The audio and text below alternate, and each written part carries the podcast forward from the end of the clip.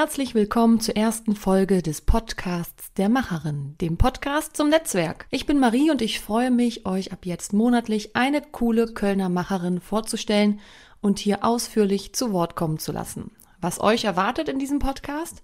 Spannende Insights von echten Raketenfrauen, das kann ich versprechen. Interviews, die tief gehen und nicht an der Oberfläche kratzen. Ganz, ganz viel Wissen und das alles, um euch hoffentlich damit zu inspirieren. Was ihr heute erwarten könnt, echt abenteuerliche Geschichten von Flugmanövern, die ganz schön knapp wurden. Außerdem geht es darum, darüber zu sprechen, ob und wie einsam es als eine von drei Eurofighter-Pilotinnen in der Bundeswehr ist und wie man bei Überschallgeschwindigkeiten Entscheidungen trifft. Was das für euch bedeutet, das erklärt euch gleich der Gast unserer ersten Folge unserer Podcast-Premiere, Nicola Baumann. Ich verspreche, da sind einige tolle Learnings für euch dabei und ich bin schon, ja, ganz schön aufgeregt, denn es ist das erste Mal, dass ich einen Podcast selbst hosten darf. Ich war schon ein paar Mal eingeladen, aber selber machen ist dann doch nochmal was anderes. Ich hoffe, es macht euch Spaß. Verzeiht mir an der einen oder anderen Stelle, wenn es nicht ganz perfekt ist. Was hinter dem Podcast steht, das könnt ihr im Trailer nachhören. Da habe ich nochmal ganz viel dazu erklärt, wer die Macherinnen sind, warum wir das tun und ja, meine Motivation, das sei auch nochmal hier ganz kurz gesagt, diesen Podcast zu machen, ist die folgende, nämlich die Macherinnen-Events, die vor Corona zweimal stattgefunden haben und während Corona zweimal digital, die waren immer ausgebucht. Nie konnten alle interessierten Frauen daran teilnehmen. Ja, und damit eben noch mehr Frauen vom Wissen und den Erfahrungen unserer coolen Speakerinnen und den coolen Kölner Macherinnen profitieren können, machen wir jetzt diesen Podcast und ich hoffe, er wird euch Freude machen. Eben in der Hoffnung, dass er euch motiviert, den nächsten Schritt zu gehen, sei es in der Karriere oder das nächste Projekt, eine eigene Idee anzugehen, damit er euch inspiriert und euch zeigt, wie viel schöner es ist, mit einer coolen Gruppe von Gleichgesinnten zusammen an Themen zu arbeiten, an Zukunftsthemen und ja, sich auch für andere zu engagieren. In der Zwischenzeit haben zwei Digitalks stattgefunden, unter anderem auch mit der Kölner Oberbürgermeisterin Henriette Reker und die wird auch unser nächster Gast sein. Ich verspreche, das wird eine spannende Folge mit coolen Insights, ja, zu der Frau hinter der Politikerin, zu dem, was sie vorhat, was sie ausmacht. Da sind auch ein paar Dinge dabei, die ihr bestimmt noch nicht wisst. Und ich bin mir sicher, jeder von euch hat eine Haltung, eine Idee zu Henriette Reker und vielleicht ist da ja noch der ein oder andere neue Impuls dabei, sodass ihr euch einen guten Eindruck von ihr und ihren Projekten, ihren Vorhaben, ihren Zielen machen könnt. Am Ende des Podcasts gibt's noch eine Rubrik mit Event-Tipps, Projekthinweisen und ja, ich berichte von Dingen, von denen ich denke, dass sie vielleicht auch für euch interessant sind. Eine kleine Information noch vorab, das werdet ihr sicherlich auch an der einen oder anderen Stelle merken. Die Aufnahme des Gesprächs liegt schon einige Zeit zurück. Kommen wir aber jetzt ganz, ganz schnell zu unserem ersten Gast, denn diese Frau ist wirklich der Hammer. Mein erster Gast, Nicola Baumann, wie eben gesagt. Nicola Baumann und ich, wir kennen uns seit vielen, vielen Jahren. Wir haben uns über die Kölner Politik kennengelernt und ja, sie war auch Speakerin beim Kickoff der Macherin. Für diejenigen, die dabei waren, die haben sie ja schon erlebt und die wissen, wie witzig und humorvoll, ja, extrem smart und trocken Nicola auch sein kann. Mich hat sie von Anfang an fasziniert. Nicola war 15 Jahre bei der Bundeswehr. Sie war eine von drei Eurofighter-Pilotinnen deutschlandweit und hat sich dann entschieden, diese, ja, exponierte Stellung zu verlassen, um ihren Traum zu leben. Denn schon früh war ihr klar, ich will Astronautin werden. Eine private Initiative namens Die Astronautin hat sie unter 400 Frauen ausgewählt, um gemeinsam mit einer Kollegin dann die erste kommerzielle Raumfahrtmission zu starten. Vielleicht habt ihr von der Initiative ja auch schon gehört. Ich will jetzt noch nicht zu viel verraten. Ob und wann sie ins All fliegt, steht aktuell noch in den Sternen, aber ich bin mir ganz, ganz sicher, Ihr Weg geht weiterhin hoch hinaus. Nikolas Geschichte ist eine Geschichte über einen ganz, ganz besonderen Menschen, über einen ganz, ganz besonderen Karriereweg. Über eine Pionierin und Abenteurerin. Wie Nikola den Mut findet, sich immer wieder neu zu erfinden. Und wie sie es schafft, einfach loszulegen, auch wenn der Weg nicht erkennbar ist. Das erzählt sie uns gleich. Nikola sucht in allem, was sie tut, den Sinn. Der Gesellschaft etwas wiedergeben. Das ist es, was sie antreibt. Im letzten Jahr war sie als Rettungssanitäterin im Einsatz und sie hat aktuell ihren Master in Luft- und Raumfahrttechnik abgeschlossen. Immer weiter, immer höher. Der Liebe wegen ist Nicola im Frühling nach München gezogen und was sie jetzt macht und worauf sie ihren Fokus legt, das erzählt sie uns gleich. Ich wünsche euch, dass ihr so viel aus den Erfahrungen von Nicola mitnehmen könnt, wie ich das getan habe und wünsche euch jetzt ganz viel Spaß bei unserer Podcast-Premiere. Viel Spaß mit Nicola Baumann. Ja, Servus nach München, liebe Nicola. Wie schön dich zu sehen, wenn auch nur über Zoom. Guten Morgen, Marie. Podcast-Premiere, nicht nur für mich, sondern auch für dich. Es ist auch dein erstes Mal heute. Das stimmt. Ich habe sonst äh, schon alles machen dürfen in der Presse, was es so gibt, aber Podcast noch nicht. Sehr schön. Ja, ich freue mich auch. Ähm, gibt für mich keine bessere Gästin als dich heute ähm, in der Premiere dabei zu haben. Ähm, ja, wie geht's dir? Fangen wir einfach mal damit an. Mir geht's eigentlich sehr gut. Ich habe vor allem Ruhe bewahren gelernt, was in der aktuellen Krise dann immer ganz gut hilft. Und das schöne Wetter hilft natürlich auch, dass man sich noch draußen bewegen kann. Ich weiß ja, dass du gerade nach äh, München gezogen bist, ähm, dorthin oder in die Gegend, wo du auch herkommst. Ich persönlich muss ja sagen, ich bedauere sehr, dass wir dich hier in Köln verloren haben. Ich habe dich immer als eine ja ähm, sehr coole und taffe Person kennengelernt und uns geht hier eine Abenteurerin und Pionierin auch verloren. Wie war das denn für dich? Ist es äh, komisch, Köln äh, verlassen zu haben? Ja, umziehen ist immer eine zweischneidige Sache und Köln ist eine wunderschöne Stadt mit einem ganz tollen Flair und sehr offenen, lustigen Rheinländern. Deswegen bin ich da schon in einem sehr, sehr weinenden Auge gegangen. Aber auf der anderen Seite ist München von Köln jetzt nicht so weit weg. Mit der Bahn vier Stunden, viereinhalb und zum nächsten Karneval bin ich bestimmt wieder da. Wenn er denn dann stattfindet, ne? Also tatsächlich ist heute auch der Stadtanzeiger voll davon, ähm, ja, findet der Karneval statt? Wie findet er vielleicht verändert statt? Aber ich freue mich, dich dann auf jeden Fall äh, wiederzusehen. Ansonsten komme ich auch einfach nach München, das ist auch kein Problem. Ist ja super schön da unten. Ähm, such dir doch mal drei Hashtags aus, mit denen du dich selbst beschreiben würdest. Oh, Hashtag Nerd ist der erste. Okay. Ähm, das, der, der, der zweite wäre Hashtag lustig, wobei das ist nur Wunschdenken. Ne? Nein, wie es nein. Du, bist, so sieht. du bist wirklich lustig. Das haben wir gemerkt beim ähm, Kickoff der Macherin. Also du hast ein, eine Komik gehabt in deinem Vortrag. Es war wirklich, wirklich spannend. Nicht nur spannend, sondern auch witzig, dir zuzuhören. Das ist ja nett, danke. Meistens ist es bei den spontanen Dingen viel einfacher, als wenn man sich vorher lange einen Vortrag überlegt. Da ist das immer so ein bisschen äh, schwierig. Ja, im Moment wäre der dritte Hashtag äh, Hashtag entspannt, sonst wahrscheinlich meistens eher Hashtag diszipliniert. Hm, ich glaube, das äh, trifft es ganz gut, ne? Äh, diszipliniert habe ich auch äh, dich so wahrgenommen, auf jeden Fall. Wir kennen uns jetzt auch schon ein paar Jahre. Und ich habe über dich ja auch deine wunderbare Mitbewohnerin oder ehemalige Mitbewohnerin Martina kennengelernt. Wenn ich die Martina fragen würde, was sind denn Nikolas größte Schwächen? Was würde die mir denn sagen? Was glaubst du? Naja, wir haben ja zusammengelebt. Ne? Das sind ja schon so Alltagsschwächen. Also ich würde sagen, dass ich so einen kleinen Aufräumfimmel habe. Ähm, Das ist natürlich, ja, ich habe ähm, sehr viel zu Hause gelernt und gearbeitet in den letzten Jahren, auch äh, gerade für mein Studium. Da ist es immer wichtig, für mich wichtig, meine Arbeitsumgebung, dass sie wirklich aufgeräumt ist, sonst kann ich mich überhaupt nicht konzentrieren. Und dass ich an der einen oder anderen Stelle schon mal ganz ordentlich faul sein kann. So, das sind bei mir die, ich habe eine sehr klare Prioritätenliste und Dinge, die ich meine Energie stecke, Priorität eins bis drei und danach fällt das so ab. Also Kochen zum Beispiel ist nicht meine Stärke. Aber Lieferdienste zu unterstützen kann ich sehr gut. Support your locals, ne? Also ja. wird jetzt, genau. Ja, spannend. Die Martina habe ich tatsächlich gefragt und äh, die, die sagte mir, Nikolaus größte Schwäche. Und dann dachte ich so, jetzt bist du so gespannt, was kommt, hat sie gesagt, Schokolade. ja. Süßes, ja. Auch da äh, null Disziplin. Dafür ist Leben zu kurz. Ja gut, aber dafür bringst du in so vielen anderen Bereichen äh, Disziplin mit, dann ist das, glaube ich, auch okay. Ja, Disziplin äh, muss man auch verwalten wie sein Bankkonto. Man hat nämlich immer nur ein begrenztes Maß davon und deswegen ziehe ich das nicht überall gnadenlos durch. Das ist ähm, gut zu hören, weil das ist, wenn man, wenn wir gleich noch ein bisschen in deine Karriere reingucken, dann ja, also ich denke, dass nicht nur ich begeistert bin von dir, sondern unsere Zuhörerinnen dann es auch sein werden. Und ähm, da bin ich froh, dass du auch nicht immer nur diszipliniert bist.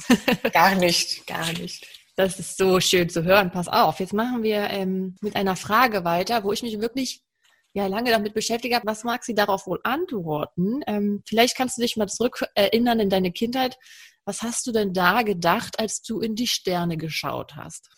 Ah, ich fand das schon immer sehr spannend, ähm, weil das ja so eine große Unbekannte ist. Die kann man jeden Abend sehen, man kann da immer hinschauen und wir haben keine Ahnung, was da draußen wirklich so passiert und was da ist. Und ich habe auch jedes Science-Fiction-Buch und Star Trek und Star Wars und wie sie alle heißen, total verschlungen. Immer sehr interessant, dass man da noch richtig entdecken kann und Pionier sein darf. Mhm. Ja, wusstest du als Kind schon, dass du mal ins All willst oder mal was mit der Fliegerei machen willst? Dass ich das will, das wusste ich schon, aber ich wusste auch ganz viele andere Dinge, die ich mal machen will. Also mhm. ich hatte immer so das Problem, gibt ja auch ein paar Kinder, die alles machen wollen. Ich wollte Schauspielerin werden, ich wollte Archäologin werden, ich wollte natürlich auch einfach mal reich und berühmt werden oder Model. Ähm, und Pilotin fand ich immer sehr, sehr spannend. Physikerin. Da ist ja alles dabei. ja, da war alles dabei. Okay, also irgendwie war auch früher schon klar, ja, Fliegerei, Sterne, das könnte, oder all, das könnte das sein, aber es waren auch noch viele andere Dinge ähm, auf der Agenda. Okay, dann bin ich gespannt, was du gleich erzählst, wie es dann da äh, doch hingegangen ist. Zuvor aber noch, diesen Podcast mache ich auch deswegen, weil wir bei den Meetups der Macherin ja neben dir auch noch andere tolle Speakerinnen hatten und der Wunsch entstand, dass man dieses Wissen von euch ähm, einer größeren Gruppe zugänglich macht und im, an der Stelle noch ein herzlicher Dank ähm, an dich, dass du nicht nur beim Kickoff dabei warst, sondern auch danach immer eine gute Sparingspartnerin bist und mitdenkst. Jetzt bist du leider nach München, aber ich hoffe, wir sehen dich beim nächsten Meetup, insofern es denn irgendwann stattfinden wird. Und man, irgendwann bestimmt. Man weiß es gerade nicht, genau. Jedenfalls warst du von Anfang an auch Feuer und Flamme für die Macherin. Und welche Erinnerung hast du an das Kickoff im November? Das Kickoff hat sehr, sehr viel Spaß gemacht. Wir waren ja da im Rotonda Business Club, der eine sehr nette angenehme Location ist, so businessmäßig, aber entspannt. Und es waren ja sehr viele Frauen da, so dass die Location eigentlich aus allen Nähten geplatzt ist. Wir hatten sehr viele anregende Gespräche mit ganz unterschiedlichen Frauen. Das fand ich sehr, sehr spannend, so ganz unterschiedliche Backgrounds zu haben. Also Meral, die äh, Ärztin ist, war mit dabei. Wir hatten ältere und jüngere Frauen und ich fand da den Austausch sehr, sehr spannend und habe da auch gerne zugehört. Und dann hatten wir Diana zur Löwen als Influencerin dabei, von der muss ich sagen, hatte ich fairerweise vorher noch nie irgendwas gehört und fand das sehr spannend, was sie erzählt hat und habe dann hinterher erst gemerkt, dass sie wirklich im wahrsten Sinne des Wortes Influencerin ist, weil sie nämlich wirklich viel Einfluss auf Social Media hat und für Deutschland sehr viele Follower und sehr, sehr spannend, wenn man jemanden, so jemanden dann mal persönlich trifft und dann einen Blick hinter die Kulissen bekommen darf. Ja, schön. Hast du das Gefühl, dass ähm, die Macherinnen auch eine Bereicherung für die Netzwerklandschaft in Köln sind, weil meine Idee war ja so ein bisschen, ja, es gibt, also Männer vernetzen sich eh, finde ich, hier in Köln sehr gut. Ist das deiner Meinung nach sinnvoll? Ähm, und haben wir da ein bisschen Nachholbedarf, wir Frauen? Hm. Also ich finde es äh, in Köln sehr sinnvoll. Ich bin vor fünf Jahren nach Köln gezogen und kannte da erstmal sehr wenig Menschen. Und dann fängt man natürlich an, auf so Veranstaltungen zu gehen. Und ich war dabei oft auf sehr männerlastigen Veranstaltungen. Das ist noch okay, finde ich. Aber auch solche, die vom Altersdurchschnitt her sehr, sehr hoch waren. Und dann, wenn der Altersdurchschnitt, sage ich mal, 20 oder 30 Jahre älter ist als man selber, dann fängt man irgendwann an, sich nicht mehr so ganz wohl zu fühlen, weil die auch beruflich und privat dann an ganz anderen Stellen im Leben stehen als man selber. Haben sich natürlich trotzdem sehr nette Bekanntschaften ergeben und Menschen, mit denen ich auch heute noch sehr, sehr gerne zu tun habe. Aber jemanden zu haben oder ein Netzwerk zu haben, wo man wirklich Gleichgesinnte äh, treffen kann, auch eben gleiche Altersstruktur oder gleiche Vorstellungen vom Leben und sich da austauschen kann, finde ich sehr bereichernd. Schön. Da gehen wir gleich noch ein bisschen drauf ein. Jetzt kommen wir erstmal zu deinem ersten ja, Step nach der, nach der Schule sozusagen. Bundeswehr hast du gesagt mit 19, richtig? Richtig, genau. genau. Unfassbar. Also ich glaube, wenn ich richtig informiert bin, eine von drei Eurofighter-Pilotinnen in Deutschland. Auch richtig. Ja, und ich glaube 14 Jahre insgesamt bei der Bundeswehr gewesen. Ähm, ist man da als Frau in der Bundeswehr einsam? Nein, ich war da nie einsam und hat da ständig Menschen um sich herum von Tag eins bis zum letzten Tag. Es ist ein spezielles Umfeld und es prägt einen sehr. Rückblickend würde ich jetzt natürlich sagen, es hat mich zu 90 Prozent positiv geprägt. 10 Prozent sind dann schon so ein paar Ticks oder Berufskrankheiten, die man da mitnimmt und entwickelt. Es ist gerade dann im, im zivilen Arbeitsleben sehr spannend, wenn man von Bundeswehrstandards ausgeht, wann so ein Meeting losgeht, wie straff so ein Meeting geführt wird und dass man auch nach der angesetzten Stunde irgendwie bei einem Ergebnis ist. Dann wird man da manchmal hinterher etwas enttäuscht, aber sonst war das eine sehr positive Zeit für mich. Ich bin gespannt, was du gleich noch erzählen wirst. Hast du dich ähm, ja jemals da auch irgendwie, hört sich jetzt gerade nicht so an, irgendwie benachteiligt gefühlt in der Zeit in der Bundeswehr? Weil ich meine, Jetzt ist es auch noch ein bisschen normaler, aber damals vielleicht auch noch weniger Frauen in der Bundeswehr? Direkt benachteiligt habe ich mich da nie gefühlt, aber es war immer eine Herausforderung. Es ist immer dann eine Herausforderung, wenn man einfach anders ist als der Rest. Es hatte gar nicht unbedingt was damit zu tun, dass ich eine Frau bin oder dass jetzt jeder ein Problem mit dem Thema Frau hatte. Aber wenn man anders ist und leicht zu identifizieren, ne, ist irgendwie anders als die Masse, dann reden die Menschen schon mal gerne über einen. Das mhm. ist auch ganz menschlich und Männer tratschen mindestens genauso viel wie Frauen, eher mehr. Also es wird sich gerne unterhalten. Und dann ist man ein Sonderling am Anfang und das ist alles irgendwie neu und niemand weiß, wie er damit umgehen soll. Und dann gibt's schon die ein oder andere Stilblüte. Niemand ist mit 20 charakterlich so gefestigt wie dann vielleicht mit Mitte 30 kann einen das schon beeinflussen. Ich hatte da sehr gute Tage, ich hatte da auch sehr schlechte Tage. Und das macht an den schlechten Tagen auch überhaupt keinen, keinen Spaß. Am Ende ist es aber trotzdem wie bei vielen Dingen, durch die man sich so durchkämpfen muss, dann immer eine Bereicherung. Sagt so, das war zwar schwierig, aber ich habe mich da durchgekämpft. Ist für Selbstbewusstsein und für den eigenen Charakter sehr, sehr viel wert und macht einen deutlich stärker.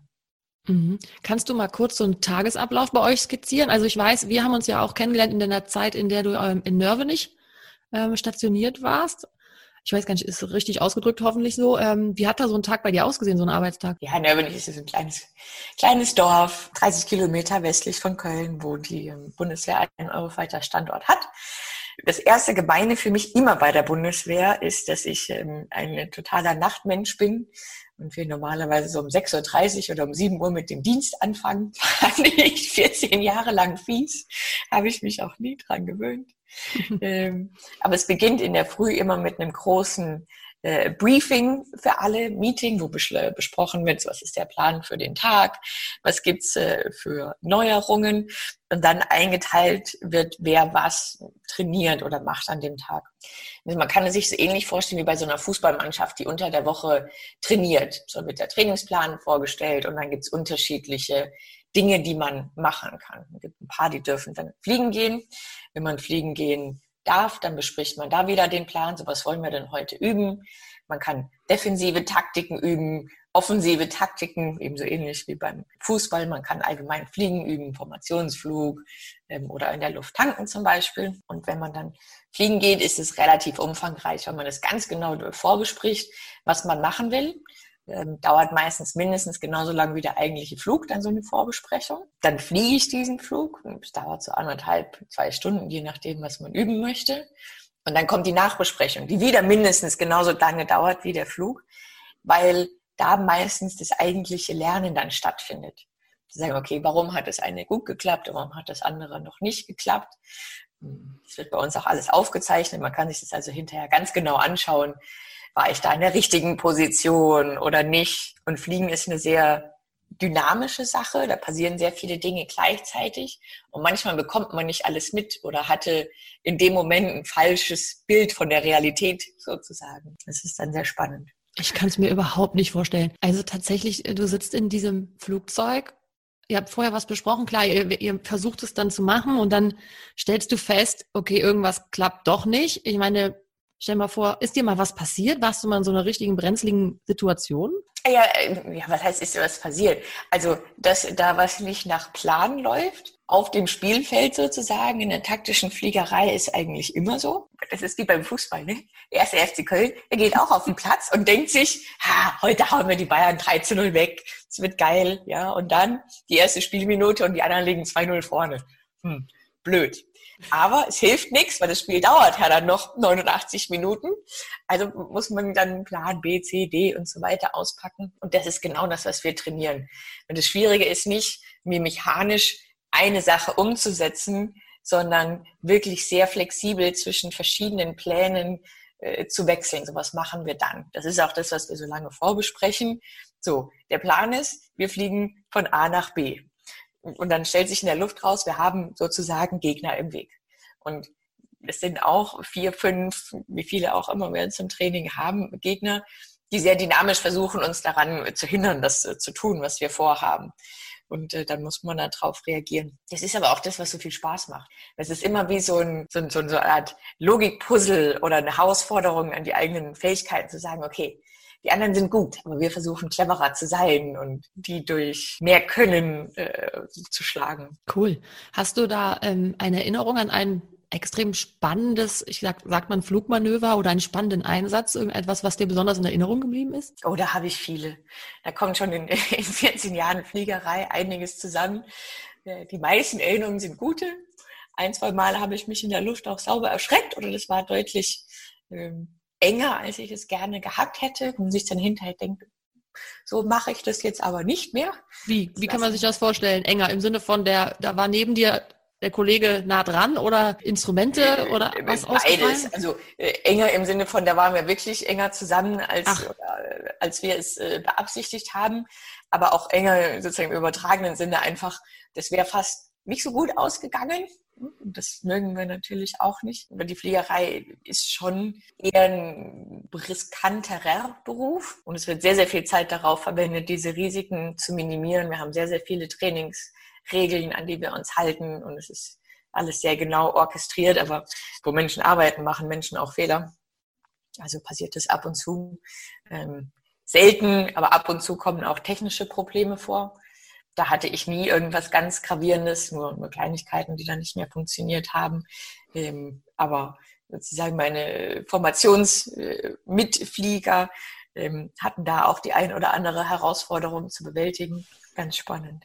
Absolut. Also wenn ähm, kommt ja auch bei mir im Job vor, dass ich mal unter Druck stehe oder mal richtig gestresst bin, ne? keine Frage. Aber dann sage ich mir immer, Marie, du bist ja nicht in der Notfallaufnahme, du musst ja keine Leben retten, ähm, komm mal wieder runter. Und dann frage ich mich, okay, wie trifft man denn an deiner Stelle dann Entscheidungen sozusagen bei Überschallgeschwindigkeit? Hast du Tipps für uns ähm, oder habt ihr da irgendwie ein bestimmtes Mentaltraining gehabt, wie man damit umgeht, wenn man da, wenn irgendwas nicht nach Plan läuft, muss ganz schnell umentscheiden, weil im Zweifel hängt Millionen davon ab und Leben vor allen Dingen. Ja, vor allem das eigene. Mhm. Das muss man sagen, natürlich, wir haben auch immer sehr viel Verantwortung für die Menschen am Boden, aber dass das eigene Leben dranhängt, ist einem schon selber am nächsten und deswegen konzentriert man sich am meisten.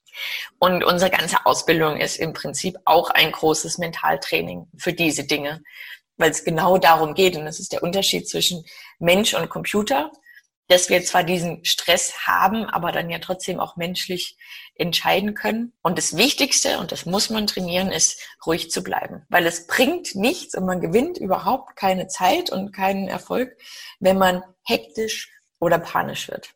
Dann kann es nur schiefgehen. Sie sagen, okay, man muss immer erst einmal tief durchatmen und dann sich in Ruhe einmal überlegen, okay, was ist das Problem? Und was ist der Plan? Und ich habe auch immer zu meinen Flugschülern gesagt, wenn ihr keine Zeit mehr habt, einmal tief durchzuatmen, dann müsst ihr euch rausschießen. Das ist genau die Indikation dafür, dass es jetzt Zeit ist, den Schleudersitz zu benutzen. Und in jedem anderen Fall habe ich genug Zeit, einmal zu sagen, okay, es läuft gerade nicht nach Plan. Ich werfe als erstes mal den Plan, den ich gerade hatte, über Bord ähm, und dann weiterzumachen. Und man kennt das auch so aus dem normalen Leben. Wenn jetzt zum Beispiel schon mal jemand passiert ist, dass man einen kleinen Autounfall hatte Auffahrunfall, Ausparkunfall, so Dinge, wo ein Blechschaden passiert oder ne, man hat kurz nicht aufgepasst oder jemand anders ist einem reingefahren, dann nicht sofort hektisch werden und weiterfahren, andere Menschen beschimpfen oder sonstiges, sondern erst einfach einmal kurz durchatmen, sich überlegen, dass der Termin, zu dem man gerade wollte, jetzt leider nicht stattfindet und das Thema einfach abhaken und dann kann man in Ruhe überlegen, okay, geht's denn allen gut? Was mache ich mit der Situation? Mache ich weiter? Das klingt so einfach, wenn du das so sagst. Also das ist wahrscheinlich viel üben. Ja, ne, ihr habt viel, habt das wahrscheinlich auch viel trainiert tatsächlich, ne? Ja, also wir haben das im Flugzeug viel trainiert. Man kann das im Simulator gut trainieren. Man kann das aber auch am Boden sehr, sehr gut trainieren und damit kann man das auch für den Rest des Lebens vernünftig üben, wenn man solche Situationen immer wieder mental durchgeht. Also wir sprechen die natürlich mental äh, einfach so, aber man kann sich das auch am Boden überlegen. Äh, was was mache ich, wenn mir heute dummerweise XY passiert? Ja? Was mache ich, wenn einem das noch nie passiert ist, wenn ich an einen Autounfall komme, an, bei dem anscheinend andere Menschen schwerer verletzt sind? So ein klassisches Horrorszenario, was jeder hat. Und das mir immer sehr am Herzen liegt, weil ich auch als Rettungssanitäterin arbeite. Und viele Menschen dann völlig überrascht sind von der Situation und weiterfahren oder gar nicht richtig helfen. Weil wenn ich mir das vorher vier, fünf Mal überlegt habe, gar kein Problem. Jetzt mache ich einfach das, was ich fünfmal beschlossen habe. Ich halte an, ich gehe erstmal vorsichtig hin, gucke mir das an, wähle mal den Notruf und dann schauen wir mal weiter. Mhm. Man hat ja in unserer Gesellschaft, auch jetzt unter Corona, immer Hilfe innerhalb von Minuten zur Seite. Jetzt hatten wir in der Fliegerei ein ganz großes Netzwerk an Leuten, die uns unterstützt haben. Andere Piloten, Flieger in der Luft, ganz viele Menschen am Boden, die jederzeit für uns da waren. Das hat aber auch jeder einzelne von uns. So das Netzwerk privat, das berufliche Netzwerk, wo ich doch immer jemanden habe, den ich anrufen kann und fragen. Und wenn eben gar nichts mehr geht, dann habe ich auch innerhalb von acht Minuten die Feuerwehr oder den Rettungsdienst vor der Tür. Wir sind also völlig voll Kasko abgesichert und es gibt nie einen Grund, völlig panisch zu werden. Mhm. Okay, kriegt man so ein bisschen besser ähm, Eindruck davon, was das tatsächlich bedeutet, Eurofighter-Pilotin zu sein und wie der Alltag da so aussieht. Würdest du dich selbst eigentlich eher als Einzelkämpferin oder als Teamplayerin beschreiben? Hm, ich kann beides. Ich kann auch beides gut. Ähm, ich bin lieber im Team unterwegs. Das kommt aber stark auf das Team drauf an, muss ich auch dazu sagen. Und das kennt bestimmt auch jeder aus der, aus der eigenen Arbeit, dass es nichts Schöneres und Erfüllenderes gibt, als mit so einem kleinen Team von Gleichgesinnten eine richtig große Aufgabe gut zu bewältigen und richtig Erfolg zu haben. Aber wenn das Team nicht läuft, wenn die Charaktere da nicht zusammenpassen oder nur zwischenmenschliche Spannungen im Weg stehen, dann macht es keinen Spaß. Mhm. Kann ich auch so bestätigen. Aber ich glaube, dass Teamwork gerade in der Bundeswehr auch nochmal einen anderen Stellenwert hat, ähm, kann ich mir auf jeden Fall ja nur so vorstellen. Hast du es eigentlich mal erlebt, dass so Jungs im Teammeeting auch mal so richtig, ich sag jetzt mal ganz platt, die Eier auf den Tisch gelegt haben und ihr Revier markiert haben? Wie, wie bist du damit umgegangen? Hast du da ein paar Tipps? Weil das kennt ja jeder im Prinzip auch aus dem eigenen Job, dass da äh, manchmal denkst du, ja, was ist das denn jetzt? Oder das war doch eine Idee, die habe ich doch eben erst vorgetragen und jetzt sagt er sie und dann wird sie plötzlich gehört. Ja, klar, klar gibt's das. Das äh, gibt's viel, das versuchen Männer wie Frauen vielleicht zum Teil noch ein bisschen auf anderen Wegen. Männer sind da oft etwas plumper ähm, als Frauen. Ich kann da meistens sehr drüber lachen. Äh, oder es bringt mich mindestens mal zum Schmunzeln, weil das Erste, was man sich mal denken muss, ist, wenn jemand so ein Verhalten nötig hat, hat er anscheinend woanders irgendwelche Defizite. Ja, wenn er meine Idee verkaufen muss, war die eigene schon mal nicht ganz so gut. So, also habe ich schon mal ein bisschen Mitleid für denjenigen. Und wenn man so denkt, finde ich es immer einfacher, mit der Situation umzugehen, weil ich mich da selber nie als Opfer gesehen habe, dass jetzt angegriffen wird und jetzt muss ich mich im Kampf befreien, sondern mir immer gedacht habe, ach je, der arme Kleine, na ja gut, und gucken wir mal, wie wir das machen. Ja, und man sich aber natürlich dadurch auch mental in eine Position von Stärke versetzt. Und auch den, den Angriff auf die eigene Person, und das ist ja meistens das, was dann so unangenehm ist, wenn man sich dadurch bedroht fühlt, schon mal in erster Linie so ein bisschen abfedert. Und dann ist es immer mit solchen Menschen für mich eine Herausforderung an meine eigene Intelligenz gewesen, zu sagen, okay, Freundchen, ja, jetzt gucken wir mal, wer hier wirklich äh, cleverer ist und am längeren Hebel sitzt und wie ich mir, wenn ich jetzt meine, mir steht zum Beispiel die Anerkennung zu, wie ich mir die wieder zurückhole. Mhm. Das funktionieren, das kann man als Frau viel besser als die meisten Männer, indem man das eben clever und subtil angeht. Also wenn jetzt jemand, wir hätten jetzt eine Idee, nehmen wir mal an, ne? ich hatte, wir hatten eine gute Idee, das war meine Idee und jemand anders stellt die vor und verkauft die als seine, würde ich in dem Meeting sagen, ja, genau so habe ich mir das vorgestellt, als wir es besprochen haben. Und ich dachte mir aber dabei auch, dass wir das dann so und so machen. Ich werde mhm. mir das sofort wieder zurückholen. Und dann ist das auch kein ganz so großes Drama. Wobei ich das auch erst lernen musste, mir ein, zwei Mal sozusagen mein, meine Anerkennung für wirklich große Dinge, die ich getan habe, da weggenommen wurde. Ich dann gesagt habe, nee, kommt überhaupt nicht mehr in die Tüte. Und ich da inzwischen auch sehr proaktiv bin dann eben zu sagen, ja, Chef, das habe ich jetzt gerade gemacht. Kann man auch mal sehr positiv verkaufen. So, hm, Chef, ich habe jetzt die ganze Firmenfeier organisiert. Ich habe die Webseite neu gestaltet, was auch immer. Was soll ich als nächstes tun? Also auch mal selber dann darauf hinweisen, was man vielleicht auch alles jetzt äh, getan hat, weil wenn äh, du es nicht selbst tust, ist die Frage, ne, wer sagt es dann oder bekommt es der Chef mit? Also auch selber tatsächlich einfach mal sagen, was man leistet. Ist ganz wichtig und nicht nur mal sozusagen, sondern immer. Mhm. Ähm, gehört bei uns einfach dazu, kann man gut finden oder nicht, aber man muss sich da jederzeit selbst vermarkten. und lernen. Auch da fällt man am Anfang ein paar Mal auf die Schnauze, weil man es vielleicht ein bisschen übertreibt wie man das clever und positiv rüberbringt. Aber ich muss auch sagen, ich war auch Chefin und ich hatte auch Personalverantwortung für zwölf oder sechzehn Leute. Ich hatte tatsächlich nicht die Zeit, bei jedem die ganze Zeit zu gucken, was machen die gerade? Macht er das gut? Was hat sie als nächstes noch zu tun? Sondern ich habe mich schon darauf verlassen, dass die Leute dann auch zu mir kommen, sagen, ich habe das jetzt gemacht deshalb war das und das Ergebnis, jetzt geht's weiter. Mhm. Und das kann man immer sachlich machen. Das muss man nie als sozusagen angeben verkaufen. Aber ich würde zu jeder Arbeit oder zu jedem Paket, was ich fertig habe, immer eine Erfolgsrückmeldung an den Chef geben. War es vielleicht sogar dankbar? So hört sich an als Chefin, wenn man dir dann gesagt hat, hier, das und das ist gerade gelaufen, das war gut. Vielleicht sagt man auch mal, was schlecht gelaufen ist. Ja, das ist als Chef sehr, sehr angenehm, wenn man so proaktive Mitarbeiter hat, die die Arbeit sehen, die Arbeit erledigen und das dann auch sagen. Und als Chef oder idealerweise ne, auch als Mitarbeiter sage ich einmal Bescheid, wenn ich die Arbeit sehe, dass ich sie jetzt anfange. Weil dann weiß, nur weiß ich, ah, der macht gerade das und die macht gerade das und guck, da hat sie ein bisschen Eigeninitiative bewiesen, das ist super. Und dann, wenn ich damit fertig bin. Mhm, siehst du? Spannend. Ähm, also zwecks der fortgeschrittenen Zeit würde ich gerne zum nächsten Karriereschritt kommen. Ähm, nach 14 Jahren bei der Bundeswehr bist du weitergezogen. Wie ist es dazu gekommen und wo ist es genau hingegangen? Du hast eben schon mal kurz angesprochen. Ja, es ist wie sonst auch im Berufsleben nach 14 Jahren bei einem Arbeitgeber oftmals einfach an der Zeit, sich mal weiterzuentwickeln. Ich durfte bei der Bundeswehr einmal alles machen, was ich spannend äh, fand und war dann so ein bisschen an so einem natürlichen Scheideweg, weil dann die aktive Karriere als Pilotin vorbei war und mehr die Stabsarbeit im Vordergrund gestanden hätte, Schreibtisch, Ministerium. Da habe ich mich jetzt noch nicht so ganz gesehen gesagt, okay, es gibt eben auch wahnsinnig viel andere spannende Dinge zu entdecken. Und ich war immer schon sehr vielseitig interessiert und durfte durch die Astronautinnen-Kampagne sehr viele Kontakte knüpfen und bin so zu ähm, McKinsey gekommen als Unternehmensberaterin. Ich dachte, okay, ich habe äh, sehr viel Ausbildung genossen im, technischen Bereich, operationell, so Menschenführung.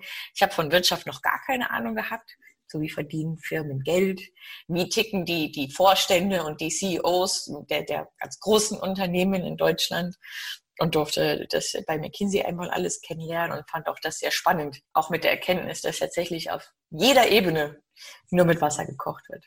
Total spannend. Bevor wir auf McKinsey eingehen, nochmal zurück zu der Astronauten ja, GmbH oder Initiative. Du bist der Fliegerei nicht ganz verloren gegangen, sondern im Gegenteil, du hast gedacht, so jetzt gehe ich das an, jetzt gehe ich diesen Traum an, einmal ins All zu fliegen. Wie war das? Welche Erfahrungen hast du da mitgenommen? Oder erklär uns noch mal kurz, was ist das genau für eine Kampagne? Die Kampagne, die Astronautin hat versucht, privat, privat finanziert, die erste deutsche Frau ins All zu schicken. Es gab bisher elf deutsche Männer im All. Im Moment trainiert der zwölfte, aber aus verschiedenen Gründen eben noch keine eine Frau. Das liegt auch in Deutschland so ein bisschen am System, weil wir auch historisch sehr, sehr langsam waren, so mit der Gleichberechtigung und Frauen wieder in technische Berufe zu bringen. Und die wollten das sehr gerne abstellen. Das ist sehr löblich. Man braucht dafür nur leider sehr, sehr viel Geld.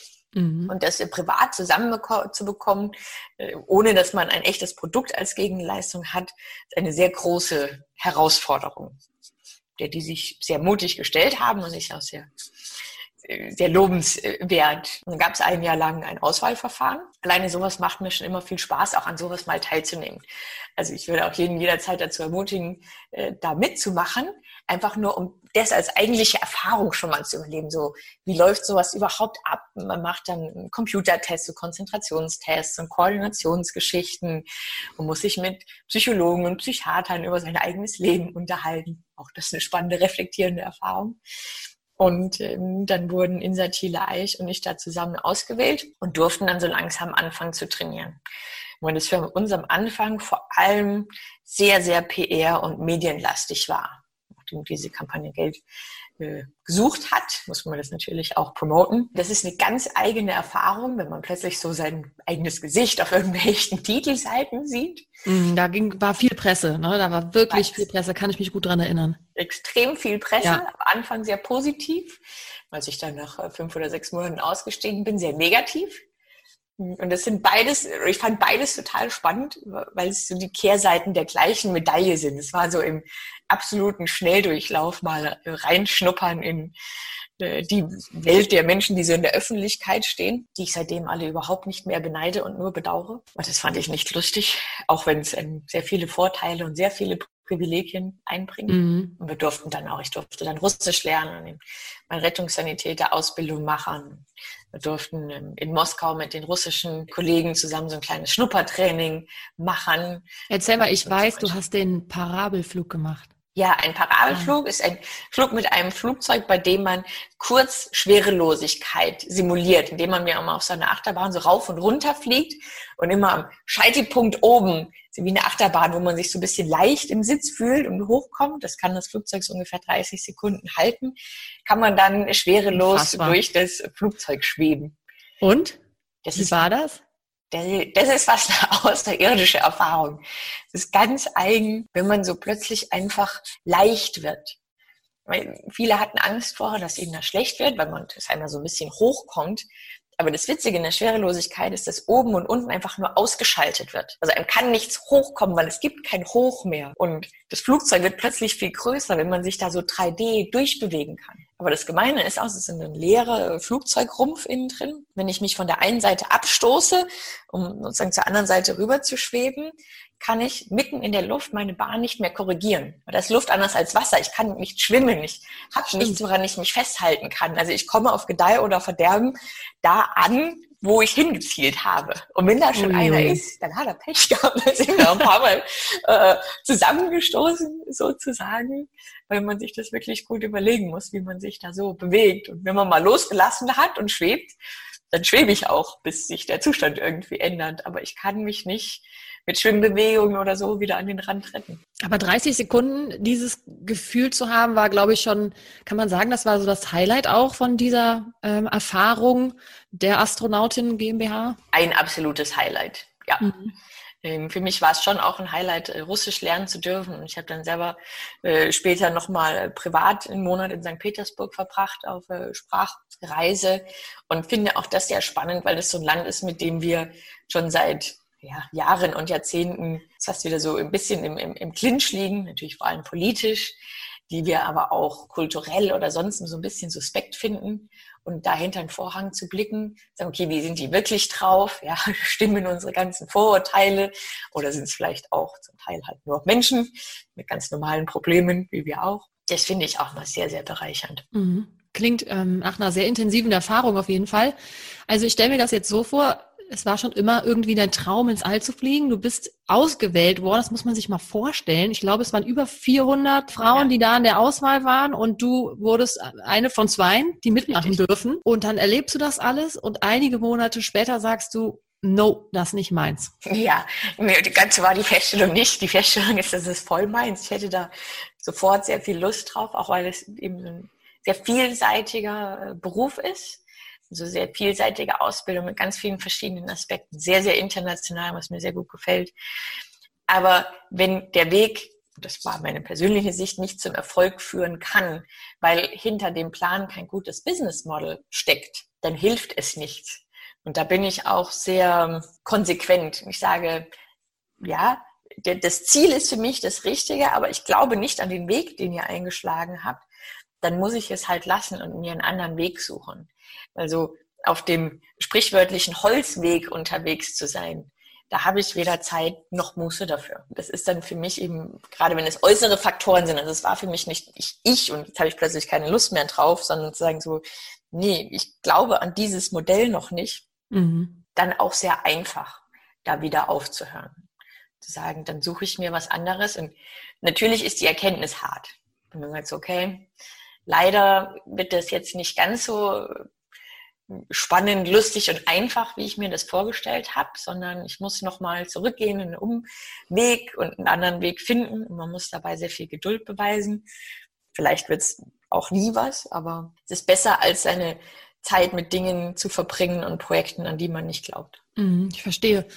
Das heißt aber, ich sehe dich immer noch im All. Ich glaube, Lust hast du immer noch und äh, sobald es die Möglichkeit gibt, bist du wieder am Start, oder?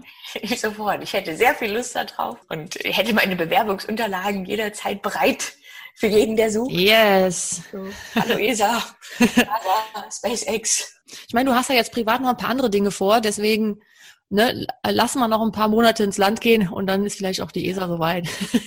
ich kenne deren Zeitplanung nicht, aber wer weiß, vielleicht finden wir noch ein paar Leute, die sich mit für dich engagieren. Lass uns wissen, wenn wir was tun können, Nicola. Ich merke das aber gerade auch beim Sprechen. Also es gibt die Astronautin einmal als Verein und einmal als GmbH. Ich habe das, glaube ich, gerade durcheinander geworfen. Ähm, ist ein etwas kompliziertes Konstrukt. Ja, wir gucken, was die jetzt schaffen ähm, und wann es dann tatsächlich ähm, ja mit der ersten kommerziellen Raumfahrt sozusagen ähm, als erste deutsche Frau ins All geht. Ich weiß gar nicht genau, wie da jetzt die Planung ist oder der Stand. Ich weiß auch nicht, was die Planung ist, aber ich würde es jedem sehr gönnen oder jeder. Und das Welt alles sehr groß, da ist sehr viel Platz, da gibt es auch sehr viel zu entdecken. Also da nimmt niemand jemandem irgendwas weg, wenn man da hinkommt. Es ist wahnsinnig teuer und aufwendig, auch heutzutage immer noch. Deswegen ein Privileg für sehr, sehr wenige sehr reiche oder sehr äh, kompetente und glückliche Menschen, wo man braucht immer beides im Leben, also die Fähigkeiten und dann auch das Glück, dass man das richtige Timing hat, zur richtigen Zeit, am richtigen Ort ist, dass das gerade eben auch in den Rest des Lebens so reinpasst. Also jeden, der das schafft oder jeder, Hut ab. Ja. Wobei, man muss auch dazu sagen, es waren ja schon viele Frauen im All. Sie hatten halt nur da keinen deutschen Pass. Ja, und die Fähigkeit, äh, einen deutschen Pass zu besitzen, ist jetzt nicht so außergewöhnlich. Man sagen hm. müsste, okay, das ist in meinen Augen, hm, es war schon mal ein Mensch im All und damit wurde bewiesen, dass es geht. Also kann es auch jede Frau und jeder Mann per se nachmachen und natürlich ja. auch jede Deutsche. Ja, wer weiß, wann es soweit ist. Man merkt ja jetzt schon, ähm, du bist eine absolute Expertin darin, dich immer wieder neu zu erfinden. Und ähm, das auch, wenn du den Weg nicht von Anfang bis Ende sehen kannst. Das erfordert, glaube ich, wirklich enorm Mut. Mut zur Veränderung. Und ähm, ich habe mich gefragt, woher nimmst du denn die Kraft oder woher nimmst du diesen Mut, deinen Weg einfach zu gehen und dich immer wieder neu zu erfinden? Hm, es sind zwei Dinge. Zum einen habe ich tatsächlich ein gesund ausgeprägtes Selbstbewusstsein ähm, da hat die Zeit bei der Bundeswehr enorm geholfen, weil man es da lernt und natürlich, wie man sagt, ich, ich durfte mal ein Kampfflugzeug mit 140.000 PS alleine durch die Luft steuern, gibt einem das schon auch einen Boost für den Rest des Lebens. Und ich hatte, habe ich ja schon erzählt, schon einige kleinere Schwierigkeiten auf dem Weg in der Bundeswehr. Auch einfach, weil es nicht einfach ist, Kampfflugzeugpilot zu sein und zu werden. Und mit jeder kleineren und größeren Herausforderungen, die man schafft und überwindet, steigt ja das Selbstbewusstsein. Wenn man den, den Mut hat, sich diesen Dingen zu stellen, wird es immer besser und es wird auch immer einfacher im Leben. So dass das eine zu sagen, ja, das wird dann schon, auch wenn ich noch gar keine Ahnung davon habe, habe ich zumindest den Glauben an meine Fähigkeit, alles zu lernen und mich da schon irgendwie reinzufuchsen. Und das andere ist einfach der Spaß an den verschiedenen Dingen. Also mich hat das einfach interessiert. Ich hatte da Lust drauf. Ich hatte Lust darauf, zur Bundeswehr zu gehen und Flugzeuge zu fliegen. Und dann hatte ich wahnsinnig großes Interesse daran, nach meiner Bundeswehrzeit hm, mal in die Wirtschaft reinzuschnuppern und da so ein bisschen hinter den Vorhang zu blicken. Und jetzt habe ich wieder Lust darauf, andere Dinge zu machen. Und mit dem Selbstbewusstsein, dass das dann schon irgendwie wird. Und es ist ja tatsächlich so im Leben, auch bei allen anderen Menschen, irgendwie wird es dann schon. Selten so, wie man sich das vorher vorgestellt hat. Ganz selten. Aber irgendwie, irgendwie wird's. Gehörst du zu der Kategorie Mensch einfach machen? Ja.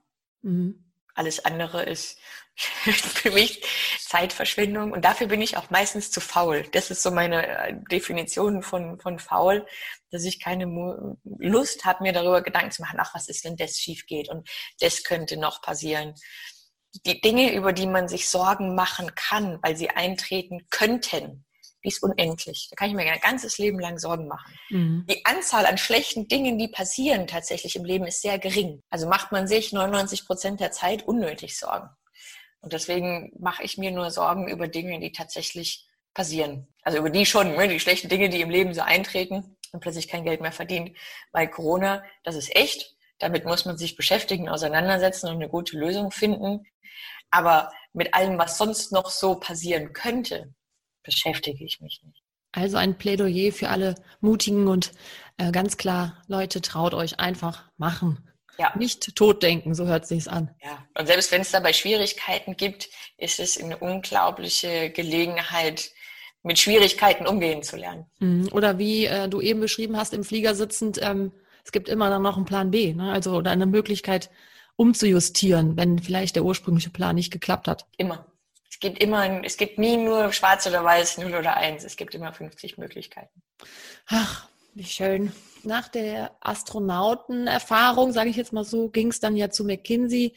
Ähm, und in, in, einem völlig anderen Bereich, wie du gerade beschrieben hast, war das auch so eine Art Flucht raus aus der Fliegerei, ähm, was ganz anderes zu machen? Oder wie würdest du diese Erfahrung bei McKinsey beschreiben? Ja, also eine Flucht war es nicht. Ich fand es eher sehr positiv, mal die Gelegenheit zu haben, eben was ganz anderes machen zu dürfen und sehen zu dürfen weil die Welt äh, tra traurigerweise leider nicht nur aus Flugzeugen besteht.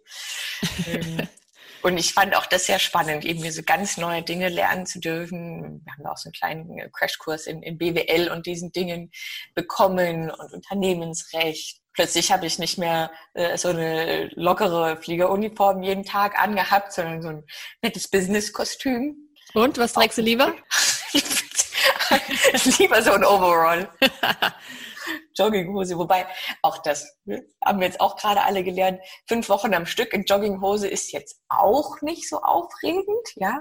Und fünf Wochen am Stück im äh, Businesskostüm in High Heels brauche ich auch nicht. Also die gesunde Mischung macht's wie immer im Leben. Ich habe heute zum ersten Mal seit langem wieder die Haare auf, weil sonst tatsächlich Homeoffice oder im Büro alleine auf 200 Quadratmeter. Ich habe so eine Bürogemeinschaft, wo wir uns das teilen immer nur mit Dutt und irgendwie so wirklich keine Jogginghose, aber ne, man sitzt ja quasi alleine da. Ja, ja. Ja, ich muss mich auch mal in der Früh sagen, ach komm, ziehst du heute mal wieder ein nettes T-Shirt an. Die zwar keiner. Ne? Machen wir nur für uns, Nicola. Ja. Ja, und dann gibt's ja noch so Menschen, die ziehen sich dann wenigstens nett an, wenn die zum Einkaufen gehen. So, also kannst aber nicht vor die Tür gehen, wie Oma früher. Aber das sind, die sind mir völlig egal, weil beim Einkaufen treffe ich eh nur Menschen, die ich nicht kenne, deren Meinung mir auch völlig egal ist. Ja, ja. Ja, aber für viele ist das auch zum Highlight geworden. Ne? Hau einkaufen, ich äh, ziehe mich mal wieder schön an. Habe ich auch ja. schon gehört. Ich suche auch jeden Grund im Moment, um das Haus verlassen zu können. Ja, du bist, als wir uns letztes Jahr wieder trafen, als Rettungssanitäterin tätig gewesen. Da Richtig. Haben wir, da haben wir auch viel darüber gesprochen. Ähm, und das war auch mein Eindruck. Du suchst bei allem, was du tust, auch einen Sinn. Und am liebsten tust ja. du sinnvolle oder sogar sinnstiftende Dinge. Ja, das ist mir ganz wichtig. Das habe ich auch im Laufe der Jahre über mich selber gelernt.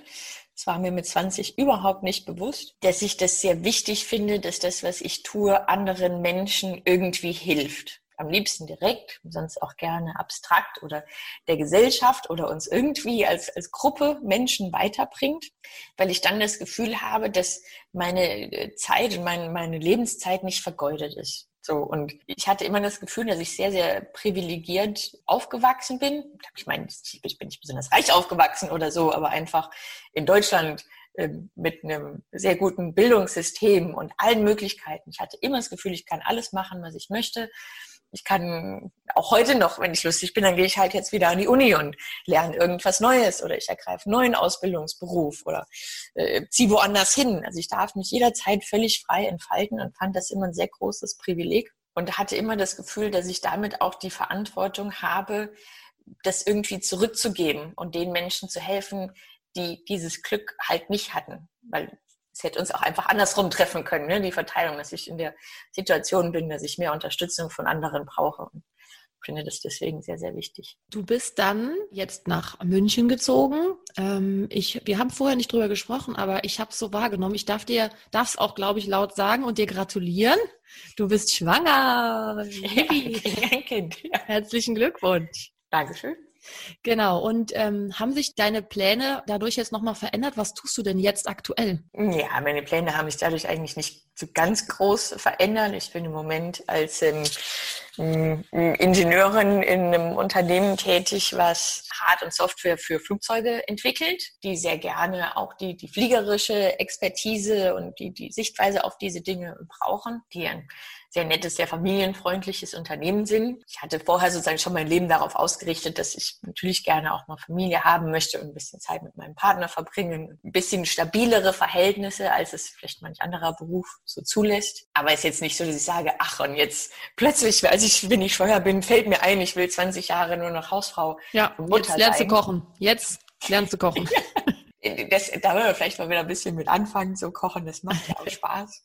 ja, ähm, absolut. Habe ich jetzt auch für mich entdeckt. Sehr drauf. Und das ist ja auch was, was jede gestalten kann, wie sie will. Ob man dann 100% Karriere Frau bleibt oder 100 Prozent Mutter. Das finde ich alles völlig legitim. Kann man, glaube ich, gut kombinieren auch. Klar, das, auch das, das sind alles immer Dinge, die sind eine Frage des Wollens. Ne? Ja. Man hat halt wie immer im Leben nur 100 Prozent zur Verfügung und kann sich überlegen, wie verschiebe ich die. Und ich kann 90 Prozent auf die eine oder die andere Seite schieben oder ich mache 50-50. Und auch da ist es wieder für mich einfach eine Herausforderung an meine eigene Cleverness zu sagen, wie kriege ich beides möglichst gut unter einen Hut, so dass ich noch möglichst viel Spaß habe bei der Arbeit und das Gefühl, ich gehe da gerne hin und das macht auch Sinn und ich verdiene damit auch ein bisschen Geld. Und auf der anderen Seite sozusagen, dass ich das Gefühl habe, dass das zu Hause wirklich gut läuft und Spaß macht. Und ich bekomme jetzt natürlich nicht ein Kind, nur um das irgendwie den ganzen Tag nicht zu sehen und in mhm. Betreuung mhm. abzugeben, sondern möchte ich schon gern was davon haben. Mhm. Ja, ich glaube, selbst wenn du dann irgendwann wieder sagst, jetzt möchte ich ins All, dann ist man ja auch keine Ewigkeiten im All. Also auch das würde man kombiniert bekommen, glaube ich. Du hast da kriegt man das hin. Also ja. die meisten, äh, nur bei den Beispielen zu bleiben, Astronauten sind älter als 35, die meisten älter als 40, also sind, mhm. ich weiß nicht, bestimmt 80 oder 90 Prozent von denen äh, Eltern und haben äh, Familie und haben ja. Kinder.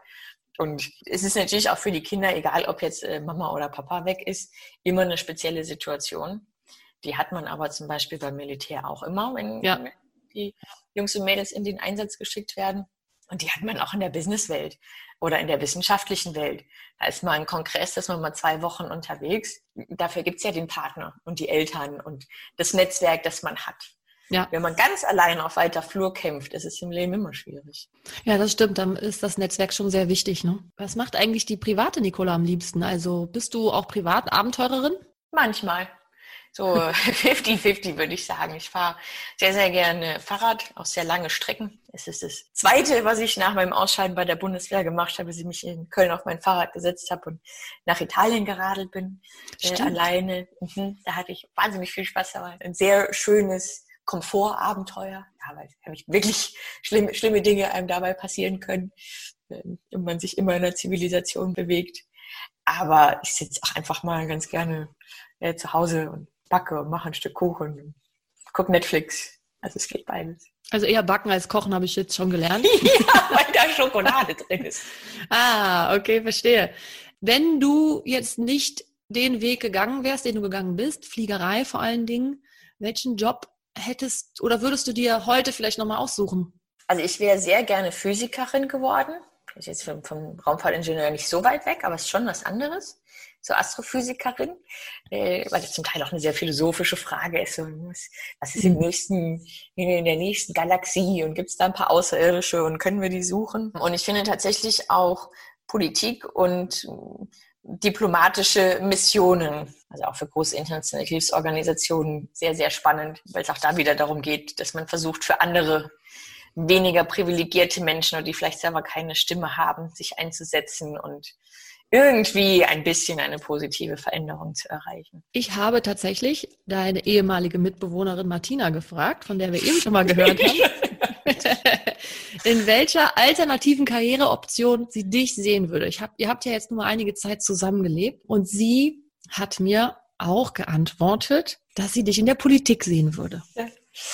Politik ist nicht so ein einfaches Feld. Sie ist eine Macherin, sie steht für Bewegungen und Veränderungen und sie könnte dem ein oder anderen eingestaubten Thema neuen Input liefern. Daher definitiv Politik. Martina, danke erstmal, dass du mitgemacht hast. Ähm, ich finde auch, dass Nicola und wir haben uns auch über die Politik kennengelernt, äh, der Politik sehr gut tun würde. Ich finde, zum Glück gibt es in der letzten Zeit immer mehr coole Politikerinnen, die auch in die Sichtbarkeit gehen, sodass man ein bisschen mehr mitbekommt, dass da auch tatsächlich einige Frauen unterwegs sind. Aber ich glaube, weil du auch den Mut hast, laut und unbequem zu sein, wenn es sein muss, ja, wäre das wirklich ein guter Job für dich, liebe Nicola. Ja nett. Ich hätte da auch viel Spaß dran. Ähm, unser politisches System ist dann nicht so ganz einfach, finde ich tatsächlich, weil wir dieses Parteiensystem haben. Ne? Also in anderen Ländern läuft das zum Teil anders, da läuft es über Geld oder so, also man kann das Parteiensystem gut oder schlecht finden. Das heißt, man muss erstmal in einer Partei Erfolg haben und sich da nach oben kämpfen, bevor man dann wirklich mit einem Mandat auf irgendeiner Ebene Politik machen darf. Und das finde ich sehr spannend und auch da die Einblicke fand ich gut und schlecht, weil es unglaublich viel Zeit kostet, diese Parteiarbeit zu machen. Und für mich gefühlt viel von dieser internen Parteiarbeit erstmal sinnfrei ist, ne, wenn man eigentlich nur das Ziel hat, sozusagen wieder mit einem, mit einem Mandat irgendwo für den Bürger tätig zu sein. Und eben da sehr viel ähm, ja, Parteipolitik eben gemacht wird, in der es um ganz andere Dinge als um die Sache geht. Und wenn man voll arbeitet und dann vielleicht auch noch voll Familie hat, das fast zeitlich nicht machbar ist auch von den, den Zeitpunkten, zu denen diese Termine sind und so. Und wir vielleicht mal überlegen müssen, ob unser System da noch etwas reformierungsbedürftig ist, so dass es mehr Menschen mit normalem Background und normalen Tätigkeiten, die mitten im Arbeitsleben stehen, auch erlaubt, sich da zu engagieren. Ja, wer weiß, vielleicht kommt da ja noch was bei dir. Also tatsächlich meine ich zu wissen, dass ähm, in Köln ein Ratsmitglied an die 400 Euro bekommt und in München sind es, glaube ich, 2000, habe ich gehört. Ich bin mir aber nicht ganz sicher, ob das stimmt, ob ich mir das richtig abgespeichert habe. Wer weiß, vielleicht sehen wir dich ja dann auch mal im Rat der Stadt München. Ja. ja, das Gemeine ist ja, dass vorher die ganze Arbeit, die man machen muss, bis man von seiner Partei für ein Stadtratmandat zum Beispiel nominiert wird, die ist unbezahlt, die ist sehr kompliziert und undurchschaubar. Und du hast recht, dass ich meine Meinung sage. Ich sage sie auch laut, auch wenn sie unbequem ist. Und das in der parteiinternen Geschichte ganz schlecht ankommt. Egal in welcher Partei es ist, völlig unabhängig davon. Aber das ist überhaupt nicht gerne gesehen, ähm, weil dafür bräuchte es auf der anderen Seite auch lauter starke Charaktere, die damit umgehen können. Und die haben wir zum Teil, aber nicht überall. Und deswegen ist das eine sehr spannende Herausforderung. Mhm, Wobei absolut. unsere Politik, muss man im Moment auch sagen, ich glaube, zur Überraschung aller äh, den bestmöglichen Job macht, den sie machen können. Es ist eine sehr schwierige Situation im Moment. Man kann nicht alles richtig machen, aber sie geben sich sehr viel Mühe und sind sehr sachlich. Und das hätten wir, glaube ich, nach der Politik der letzten Jahre so nicht unbedingt erwartet. Ich wollte mit dir noch ganz kurz einen Ausflug auch zum Thema, ja, nicht jetzt Frauen in der Politik, weil wir da gerade schon kurz waren, sondern eher so Female Empowerment und Feminismus kommen. Äh, das machen wir bei den Macherinnen natürlich auch. In einer gewissen Art und Weise geht es da natürlich um Female Empowerment, um gegenseitige Stärkung. Was bedeutet das für dich, Feminismus, Female Empowerment? Ja, für mich ist das eine sehr natürliche Sache sozusagen. Weil ich bin so geboren und worden und so aufgewachsen, dass man gar keinen Feminismus braucht, dass es völlig klar ist, dass Männer und Frauen gleich sind und auch all, all diese anderen Dinge, egal welche Hautfarbe oder welche Religion, so dass man einfach Respekt hat vor den Menschen und dem, was die können, dass man dann irgendwann feststellt, aha, komisch, nicht jeder sieht das so, das ist ja, das fand ich dann sehr merkwürdig. Und dass auch nicht jede und jeder das Glück hat, eben so aufzuwachsen, sondern dass mhm. schon einige Menschen dann auf ihrem Weg sehr viele Vorurteile auch gegen sich selbst sozusagen verinnerlichen. Und dann hilft es sehr, weil der Mensch sehr, sehr gut durch das Beispiel anderer lernt und sich davon anstecken lässt, zu sagen, aha, guck mal, muss ja gar nicht so sein. Und diese eigenen Denkbarrieren und Grenzen wieder überwindet. Das heißt, okay, wenn die anderen es alle einfach machen, dann kann ich das auch. Wenn meine Kollegin hingeht und einfach sagt, so, ich gehe jetzt zum Chef und hole mir jetzt eine Gehaltserhöhung. Oder wir alle völlig offen darüber sprechen, was wer verdient und was man für einen Marktwert hat. Das ist für mich sehr wichtig. Oder jetzt, ich, natürlich will ich weiterarbeiten mit Kind. Selbstverständlich mache ich das in Teilzeit und meine Erwartung an meinen Arbeitgeber ist, dass das dann möglich gemacht wird, sonst gehe ich halt einfach woanders hin. Und wenn das dann viele so machen, wird das Leben für alle einfacher. Führen Frauen deiner Meinung nach anders oder besser als Männer? Nee, tatsächlich nicht ich fand das immer sehr individuell. Also ich habe Männer kennengelernt, die das extrem gut gemacht haben, ein paar, die haben es extrem schlecht gemacht und bei Frauen auch gibt es auch solche und solche. Es gibt da auch sehr, sehr knallharte sozusagen, die sehr emotionslos führen. Es gibt welche, die führen empathischer. Ich habe mit beiden gerne zusammengearbeitet. Wir haben ähm, im Vorgespräch ähm, zum Kickoff der Macherin im November ähm, ja auch viel über ähm, das Netzwerken gesprochen und du hast gesagt, man kann sich nicht alleine durchs Leben kämpfen. Und das ist ja auch ein Leitspruch des Netzwerks. Ähm, welche Rolle haben denn Verbündete und auch Mentoren in deinem Leben gespielt? Ganz wichtig. Jetzt war natürlich nicht jeder Mentor, den ich hatte, sozusagen so designiert, sondern es hat sich einfach so entwickelt, dass man jemanden hat, der auf dem eigenen Weg vielleicht schon 10 oder 20 Jahre weiter ist, den ich dann einfach immer wieder gerne um Rat gefragt habe oder Meinung zu verschiedenen Themen. Aber sich das anzuhören und dann auch mal drauf zu hören, was die sagen, war für mich immer sehr, sehr wichtig. Weil man muss tatsächlich nicht jede Erfahrung, vor allem nicht jede negative Erfahrung selber machen und gegen jede Windmühle selber anreiten. Okay, lohnt sich der Kampf?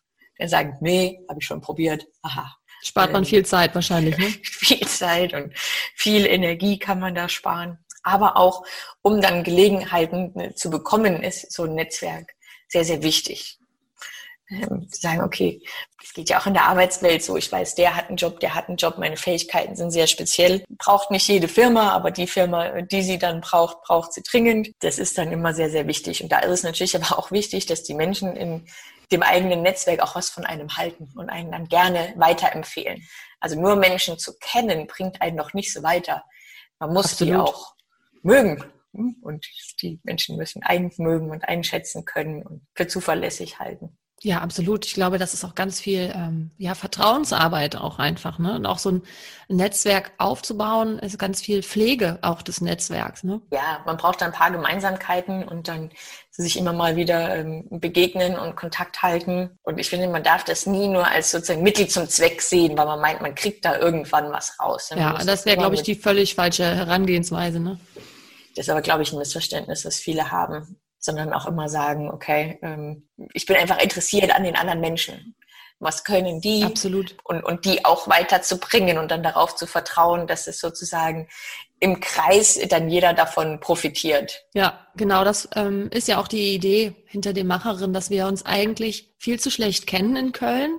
Die coolen Frauen, die wir haben, branchenübergreifend, positionsübergreifend, sei es im Ehrenamt oder im Job. Und meine Idee war so ein bisschen, boah, lernen, wir müssen uns besser kennenlernen, damit wir uns gegenseitig besser auf dem Schirm haben. Im besten Falle entsteht sogar vielleicht eine eigene Empfehlungskultur. Allerdings muss man sich dafür natürlich auch besser kennen und das setzt auch Vertrauen voraus. Und Vertrauen entsteht, glaube ich, vor allen Dingen durch gemeinsame Erfahrungen und die fangen wir an, mit dem Netzwerk auch aufzubauen. Ich glaube, dass das ganz viel Vertrauensarbeit ist. Ja, wir haben, sind gestartet ähm, und hoffen, dass wir bald weitermachen können. Also physisch, wir haben ja schon digital auch was gemacht. Jetzt gibt's mit dir auch die erste Podcast-Folge. Und dann schauen wir mal, wie das weitergeht. Wir haben ja jetzt schon zweimal von deiner Mitbewohnerin gehört, deiner ehemaligen. Und die Martina hat mir auch die Frage beantwortet, warum es so toll ist, Nicola Baumann in seinem Netzwerk zu haben. Ja, Nicola ist die ehrlichste Person, die ich kenne. Sie ist zu jeder Tageszeit für einen da, hat immer einen guten Ratschlag und unterstützt da, wo Hilfe benötigt wird. Außerdem lässt sie einen Menschen so sein, wie er ist und das empfinde ich als große Gabe. Wir haben eine Podcast-Rubrik, die heißt Ratschlag an mein jüngeres Ich. Unsere Oberbürgermeisterin Henriette Reker ähm, hat mitgemacht und was sie ihrem jüngeren Ich raten würde, das hören wir uns jetzt an. Ich würde meinem jüngeren Ich einschärfen, dass jede und jeder das Recht hat, Fehler zu machen. Wichtig ist, nicht gegen die eigene Überzeugung zu handeln und Haltung zu zeigen und die Fehler nicht zu wiederholen. Das ist etwas, was man erst im Laufe seines Lebens lernt. Mein Lieblingszitat, Heimat ist das, was gesprochen wird von Hertha Müller. Liebe Nicola, was würdest du denn deinem 16-jährigen Ich mit auf den Weg geben? Einfach mal ein bisschen locker bleiben.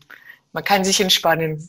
Man muss nicht alles immer so ernst nehmen. Und das Wichtige ist zu unterscheiden zwischen den Kämpfen, die sich lohnen anzunehmen und denen nicht. Man muss zwischen den Dingen unterscheiden, die man verändern kann und denen, die man nicht verändern kann, die man akzeptieren muss. Mhm. Kommen wir zu den Abschlussfragen, liebe Nicola. Welche drei Social Media Accounts sollte man denn folgen?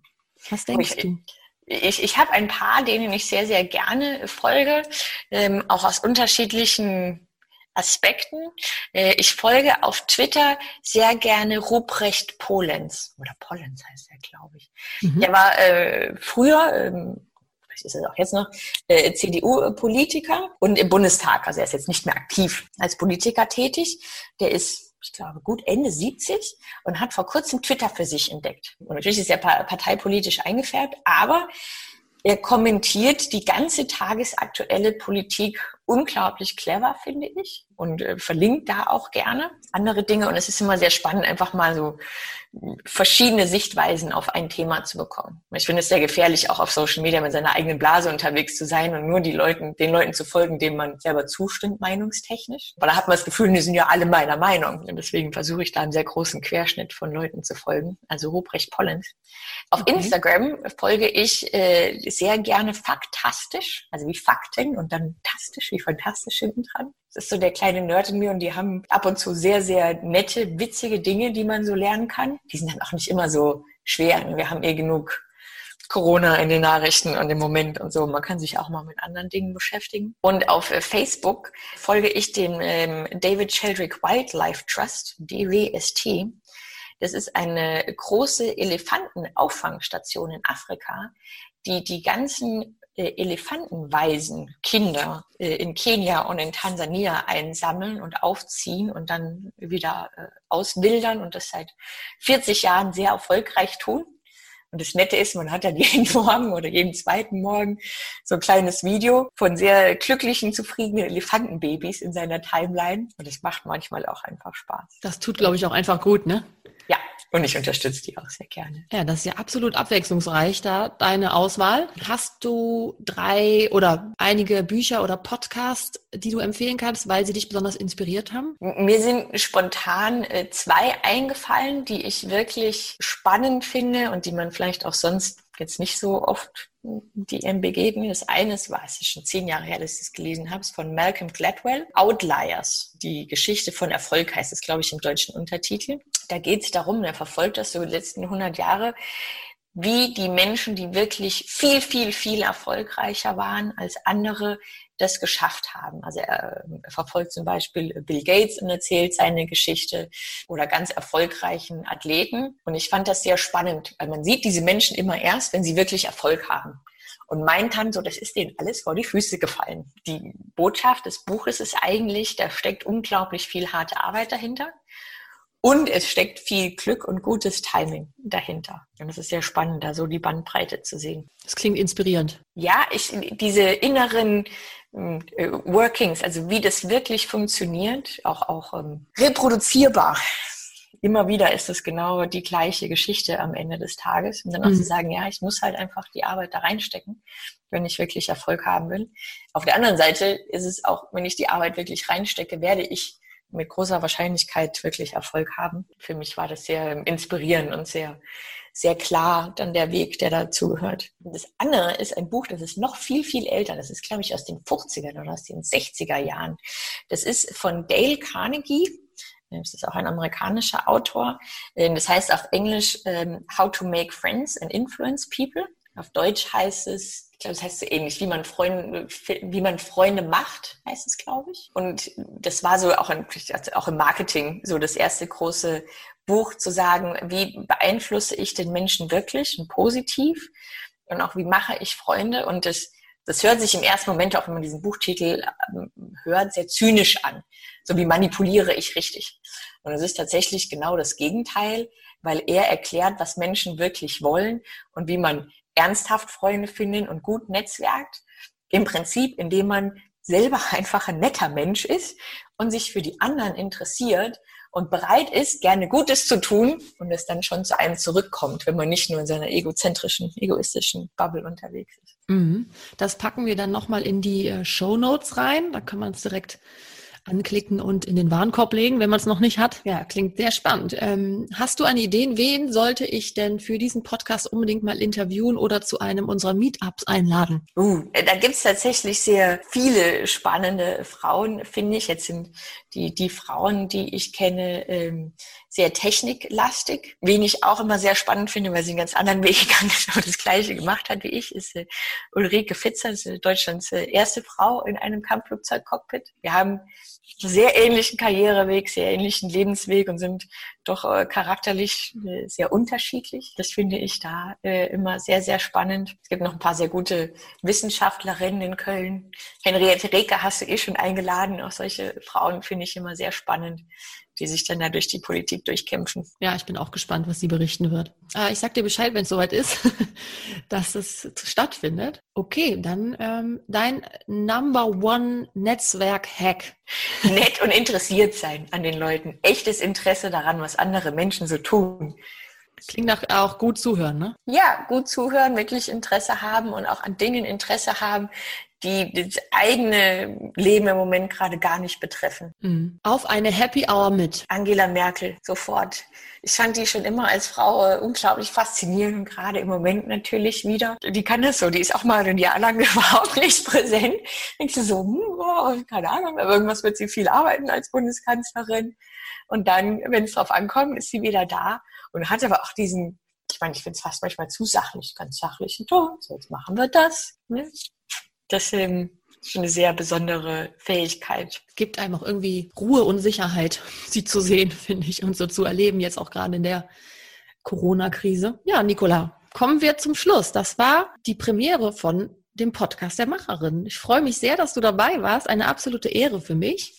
für mich auch eine sehr große Ehre. Danke dir. Ja, ich hoffe, wir sehen uns ganz bald wieder und ja, sei es in Köln oder in München. Auf jeden Fall sage ich dir Bescheid, wenn es hier weitergeht und ich wünsche dir jetzt erstmal alles, alles Gute für dich und euch, die kleine Familie und den Start in München. Ihr seid jetzt, glaube ich, seit drei Wochen dort. Nikola. War gutes Timing, ja. ja genau, ich freue mich sehr auf das nächste Event der Macherin. Es kommt mit Sicherheit und es kommt mit Sicherheit bald bald und gut. Und dann sehen wir uns da alle persönlich wieder. Freue ich mich drauf. So ist der Plan. Vielen Dank fürs Mitmachen und bis bald, liebe Nicola. bis bald. Tschüss. Tschüss. Ja, das war Nicola Baumann. Ich hoffe sehr, sie hat euch genauso gut gefallen wie mir und ich bin auf euer Feedback gespannt. In meinen Augen ist Nicola ja wirklich ein echtes Role Model. Ich ziehe den Hut davor, wie sie scheinbar angstfrei durchs Leben geht und auch immer wieder eben den Mut erfindet, sich neu zu erfinden und obwohl sie immer den Sinn in allem sucht, was sie tut, ist sie dabei irgendwie auch so extrem entspannt. Ich weiß nicht genau, wie ihr es empfunden habt, aber so ist es bei mir angekommen. Übrigens, es gibt gute Nachrichten. Nikola ist in der Zwischenzeit Mutter geworden. Mutter und Kind sind wohlauf und ich gratuliere ganz, ganz herzlich auch im Namen der Macherin. Kommen wir jetzt noch schnell zu den Event- und Projekttipps, die ich euch am Anfang des Podcasts versprochen habe. Bis zum 16. August könnt ihr euch mit eurem Projekt, eurer Idee bewerben als Kultur- und Kreativpilot Deutschlands. Jährlich werden 32 Unternehmen und Projekte aus der Kultur- und Kreativwirtschaft ausgezeichnet und gesucht sind Menschen, die Engagement zeigen und sich fragen, was kann ich noch besser machen? Da bin ich mir ganz sicher, dass ihr auch das ein oder andere Projekt habt, was ihr gerne einreichen könnt. Dann möchte ich euch noch sehr gerne auf zwei coole Podcasts aufmerksam machen. Und zwar gibt es den neuen Podcast von Michelle Obama. Im ersten Gespräch, in der ersten Folge letzte Woche, spricht sie mit ihrem Mann Barack Obama, ich glaube 45 Minuten lang, sehr intelligent, sehr humorvoll und entspannt über die Politik, über ihre Geschichte, und über ja vieles, was auch das Amerika in der Zukunft betreffen wird. Hört doch mal rein. Der zweite Podcast-Tipp ist Hashtag die Boss. Macht ist weiblich mit Simone Menne, ehemalige Finanzvorständin der Lufthansa AG und heute vor allen Dingen als Aufsichtsrätin im Einsatz für mehr Frauen in Top-Positionen. Außerdem ist sie Galeristin und spricht zuletzt mit Janina Kugel, der ehemaligen Personalvorständin von Siemens. Dann ein Hinweis vom DLR, wo wir ja im Februar mit den Macherinnen waren. Das DLR hat eine sehr spannende und coole Stelle ausgeschrieben zur Betreuung von Gründungsprojekten und Investmentmanagement. Es wird eine Ingenieurin am Standort Köln gesucht. Vielleicht ist das ja was für euch. Zum Schluss noch ein Hinweis zum Gründerpreis NRW. Bis zum 21. September könnt ihr euch bewerben. Es sind ja auch die ein oder andere Gründerin unter uns. Der Gründerpreis wird vom Wirtschaftsministerium und der NRW Bank ausgeführt und prämiert werden die kreativsten und erfolgreichsten Geschäftsideen aus NRW. Ich bin mir sehr sicher, dass da auch das ein oder andere Kölner Projekt dabei ist. Also seid mutig und bewerbt euch. Also, das ist jetzt aber auch wirklich das Ende. Wie hat's euch gefallen?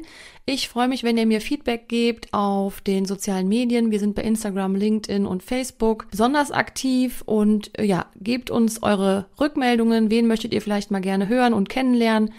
Ich würde mich dann bemühen, diese Frauen vors Mikrofon zu bekommen. Ein Hinweis noch auf Meet the Macherin, eine kleine Porträtserie, die wir unregelmäßig durchführen, aber sehr, sehr gerne. Ihr seid herzlich eingeladen, euch dort vorzustellen. Ein kleines Video könnt ihr machen, drei, vier Fragen dabei beantworten. So nutzen wir die Zeit, in der wir uns nicht physisch treffen können, um uns digital besser kennenzulernen. Dann nochmal der Hinweis auf die nächste Podcast-Folge mit einer ganz besonderen Frau, der ersten Frau Kölns, der Oberbürgermeisterin von Köln, Henriette Streker. Sie gibt uns Einblicke in ihren Alltag als Oberbürgermeisterin, aber sie gibt uns vor allen Dingen auch, ja, ganz besondere Insights in ihr Privatleben, beziehungsweise sie lässt durchblicken, wie es ihr nach dem Attentat gegangen ist. Ja, wie macht so eine Oberbürgermeisterin eigentlich Sport? Wie hält sie sich fit? Wann trifft sie Freunde? Wann geht sie ins Theater? Was mag sie in Köln besonders gern und fährt sie hier gerne Fahrrad oder vielleicht auch nicht? Wir sprechen über solche und auch ganz andere Fragen und es gibt eine Überraschung, ein ganz besonderes Highlight, über das ich mich besonders gefreut habe und das möchte ich jetzt noch nicht verraten. Deswegen würde ich mich freuen, wenn ihr auch bei der zweiten Folge des Podcasts dabei seid und dann wünsche ich euch jetzt, da wo ihr seid, einen schönen Tag, einen schönen Abend, ein schönes Wochenende, wo auch immer ihr diesen Podcast gerade hört. Seid gegrüßt und ich freue mich auf ein Wiedersehen oder ein Kennenlernen. Bis bald. Macherin, der Kölner Talkcast für Frauen, die was bewegen. Mit Dr. Marie-Christine Frank. Macherin, der Talkcast zum Netzwerk.